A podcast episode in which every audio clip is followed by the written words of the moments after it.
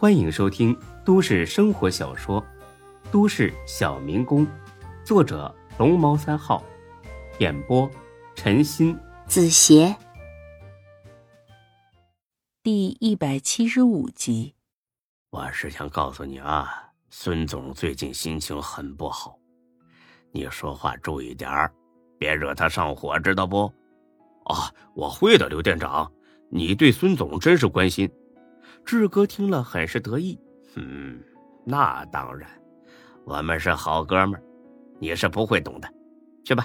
哎，或许呢是被才哥叮嘱一顿的原因，来到办公室之后，孙连成很是拘束，他搓了搓手，站在办公桌前。哎，孙总，你找我呀？叫我孙志就行了，要不就喊志哥，别孙总孙总的，听着就跟孙总似的，感觉跟骂人似的。哦，那个才，刘店长说上班的时候要称呼职称。哦，这样啊。他是说当着外人的时候注意点没外人的时候无所谓。嘿嘿，我明白了。哎，那志哥，你找我什么事啊？孙志看了看手表，已经过去四分钟了。你还记得我跟你说过的夏兰吧？哦，记得。他偷了你钱，开走你车，还欺骗你感情。孙志苦笑一声：“嘿，真是个毛头小子。至于说的这么清楚全面吗？生怕我忘了是不是？”嗯。他悄悄的把车还回来了，然后听孙志说完，孙连成气得破口大骂：“他妈的，这贱人就是故意气你呢！太过分了！”对呀，所以我要找到他，当面和他把账算清楚，所以才让才哥他们去贴招租广告。但是夏兰这个人呢，很敏锐，很聪明，我们这些熟人是骗不了她的，你明白吧？孙连成倒是一点就通，哎，我明白。你想让我假装房主，等夏兰打电话来的时候约她出来，是不是这样，志哥？孙志拍了拍手，和聪明人在一块就是省心。嗯，对。可我不认识夏兰呢，就算有女人打电话来。我也不知道是谁，哎，有了！我接电话的时候，我开免提，然后呢，由你来辨认夏兰的声音，是不是这样，志哥？孙志对孙连成真是相见恨晚，嗯，对极了。孙连成麻利儿的把卡换好，坐到沙发上等着电话，他还蛮兴奋的，毕竟是第一次做这种事儿。十几分钟之后，第一个电话来了。他俩很期待，对视一眼之后，孙连成果断摁了免提。“呃，你好，哪位呀？”电话里传来才哥得意的声音。“真是你啊，孙连成！我一猜孙志就得让你接电话。哎，听见没，欢子？你输我一包玉溪啊！”孙志真想把才哥拖进来踢一脚。“你瞎打啥呀？有病啊！”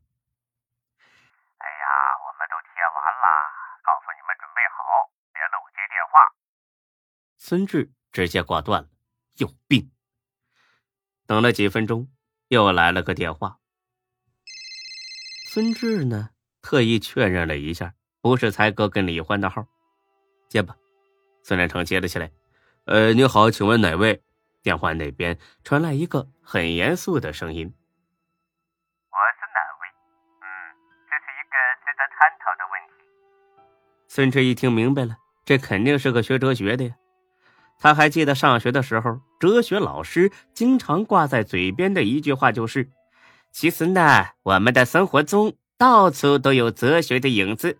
比如说，你是谁？这就是一个值得探讨的问题。”孙连成把电话一捂：“哎，咋办呢，志哥？要不挂了吧？”“别，你照我说的回他。”“志哥，你别出声了，万一他是夏兰安排的人呢？”“嗯，提醒的好。”那你就编点话应付他，应付不了的，我再写下来，你照着念。哎，行。孙连成这么长时间不回话，那人呢也不着急，看来他很是有耐心。哎，朋友，你还在吗？你问的是哪一个我呀？哪一个你？你还会分身呢？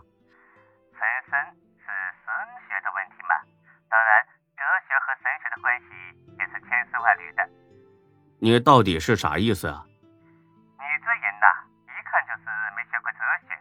难道你没听人说过不能再次同进踏进一条河吗？虽然不是哲学专业出身的，但是孙连成呢，还真听说过这句话。他有意的想逗逗这个书呆子。呃，什么意思呀？我不明白。意思就是说，当人第二次进入这条河时，是新的水流，而不是原来的水流在流淌。万事万物都处在一直运动的状态。正所谓一切皆流，无物常往。宇宙万物没有什么是绝对静止的和不变化的，一切都在运动和变化。所以现在的我已经不是几分钟之前的我了，明白吗？哦，你这么一说，我就明白了。你打电话来，不会就是为了跟我解释这个吧？当然不是啊，不过我很愿意给你普及一下哲学的相关知识。那个，你是要租房子吗？不是啊，那你打我电话干啥呀？哦，我看到你贴的租房广告了。你这个人呐、对哲学有很大的偏见呐、这可不好啊。哲学可是一门很大的学问呐、他巴拉巴拉的说了一大堆，完全没意识到孙连成已经捂住手机了。他和孙志相视一笑。原来这书呆子是兴师问罪的，不过这种书呆子还是少惹为妙，因为他能和你辩论到与灭覆灭。哎，志哥，咋办？我搞不定他。你别急，我写下来。哎，好，那个你等等啊，我手机没电了，我找个充电器。之后呢，他看了看孙志写的内容，乐了。啊，我对哲学没有偏见啊，就是不想把房子租给那些学艺不精还喜欢臭显摆的哲学生。你看看，还说没意见吧？你这种心态就是不好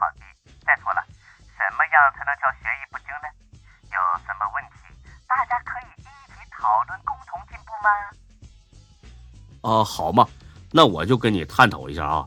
你不是说人不能两次踏进同一条河流吗？那我还觉得人连一次都不能踏进同一条河流呢。那人显然是懵了。哎，这，我想听一听你的解释啊。哦，你刚才也说了，万事万物都是一直在运动的，河水也是在一直流动的，冲到你身上是源源不断的新水。那照你这么说，你每一秒每一刻都处在一条全新的河流中，是不是这个道理？那人沉默很久。呃，对呀，是这么回事。哎呀，你对哲学有很独特的见解吧？咱们能不能交个朋友啊？孙志果断的摇了摇头，他可不想弄这么一个爱叨叨的唐僧当个朋友。不好意思，我有事儿，我要出去一下。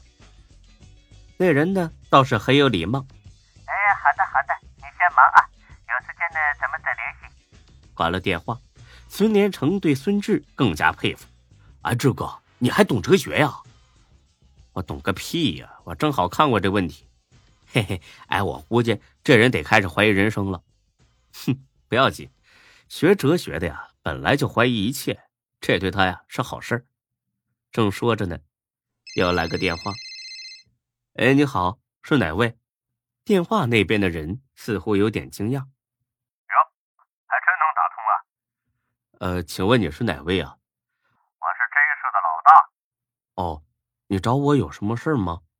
那人笑了一下。嘿嘿小子，你是不是得罪人了？我没有啊。你别急着回答啊，你好好想想，要不人家能这么整你吗？你还不知道吧？有人把你电话号打在出租房广告上贴出来了。他俩又是相视一笑，看来呀，这广告效果不错，杠杠的。啊不，那是我自己贴的，那人根本不信。你自己贴的？你不可能啊！你别怕啊，老子在这市那很有势力，这点小事儿还能摆平。咱俩又不认识，你为啥要帮我？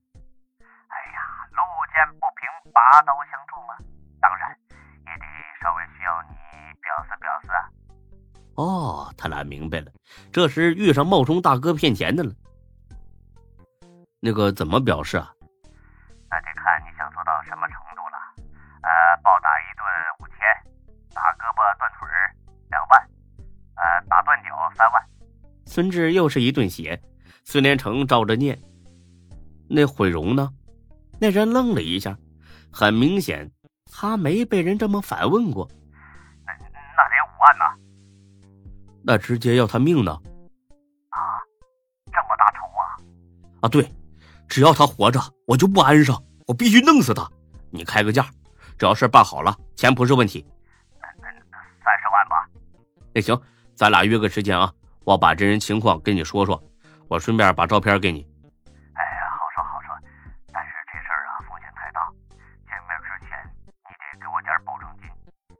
你要多少啊？你给我账号姓名，我马上给你打过去。那人很是吃惊，没想到还有这么好骗的人。